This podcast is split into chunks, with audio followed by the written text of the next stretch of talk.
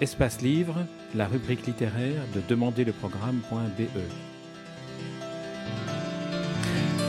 Isabelle Aubry, vous publiez un document, un récit de, votre vie, une autobiographie qui s'intitule La première fois j'avais 6 ans aux éditions O en collaboration avec Véronique Mougin.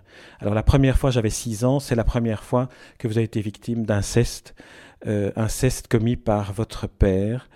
Euh, votre livre est à l'image de votre vie, il est déchirant, il est bouleversant, il éveille l'indignation du lecteur devant la tragédie de l'inceste. En racontant celle-ci, la tragédie d'une survivante, vous témoignez pour tous les autres enfants violés par un membre de leur famille, car dites-vous, l'inceste est la chose du monde la mieux partagée et celle qui sans doute fait le plus de dégâts chez ceux qui y survivent.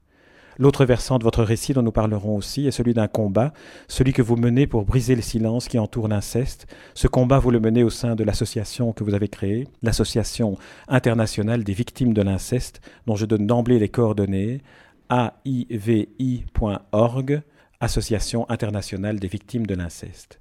Alors, euh, Isabelle Aubry, comment, comment est venue la décision d'écrire ce livre? Je comprends qu'il fait partie de votre combat pour briser le déni d'inceste, mais à vous, en tant que personne, en tant qu'être humain, que vous a apporté son écriture? Au départ, euh, il n'était pas question que je raconte ma vie. Lorsque j'ai rencontré euh, éditions, c'était pour publier un livre issu de nos groupes de parole. et connaissant mon, mon versant militant, euh, mon éditeur m'a dit, eh bien, pour euh, parler de l'inceste, il faut euh, commencer par parler de, votre vie pour rentrer dans les foyers, pour que les médias en parlent et surtout, si vous voulez toucher les politiques, c'est comme ça qu'il faut faire. Donc, c'est pas moi qui ai eu l'idée de, raconter ma vie. ça n'a pas eu un objet thérapeutique pour moi, c'est vraiment un objet militant. Ça fait partie de, de, de, votre combat qui est devenu votre, votre raison de, de, vivre. Et on lit la, la, la, la, torture épouvantable à travers laquelle vous êtes passé, que ce soit dans l'inceste que votre père vous fait subir à partir de l'âge de 6 ans, jusqu'aux autres sévices sexuels que, que vous subissez par la suite.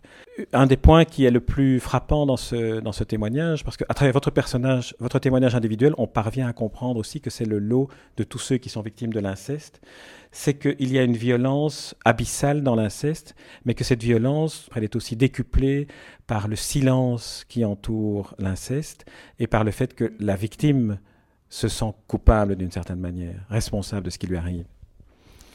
Oui, c'est-à-dire qu'on se sent immensément seul, isolé, euh, on ne comprend pas ce qui nous arrive. Pour moi, ça a duré 35 ans jusqu'au jour où j'ai rencontré d'autres victimes pour la première fois. Et quand je les ai entendues parler, et qu'elles parlaient de ce que moi j'ai vécu, euh, l'automutilation, les troubles du comportement alimentaire, la prostitution, les dépressions, etc., je me suis dit, mais alors je ne suis pas folle.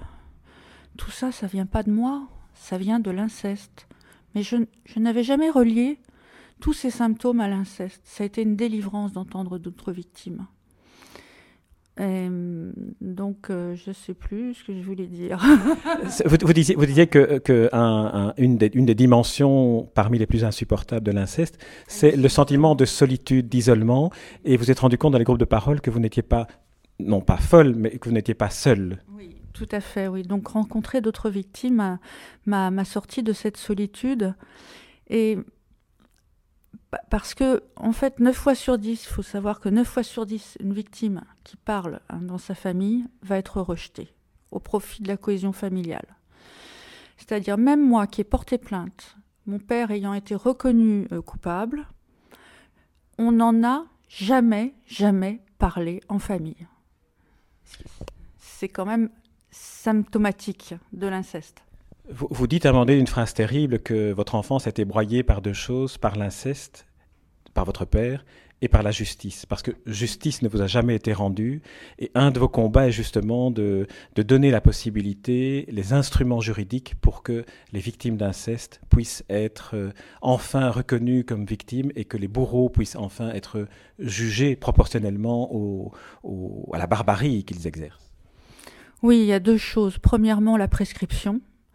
C'est complètement incompatible avec le crime d'inceste parce que les victimes euh, rentrent dans le déni la plupart du temps pour se protéger de ce, qu'elles ont vécu.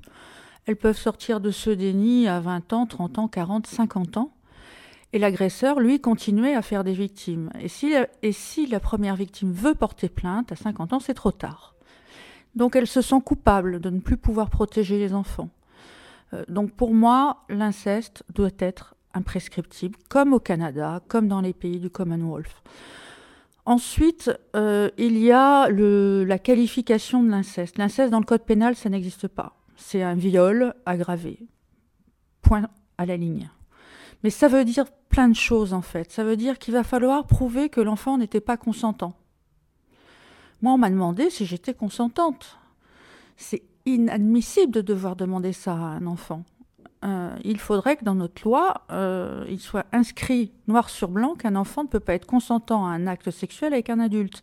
Et pire même, il y a euh, une loi qui s'appelle l'atteinte sexuelle, donc c'est en dessous de l'agression sexuelle, qui dit que en fait l'enfant est d'accord. Voilà, donc notre loi prévoit qu'un enfant soit consentant. Et, ça, excusez-moi, mais ça, ça, me met en rage. Voilà. Et, et des tas de... Les personnes ne sait ça.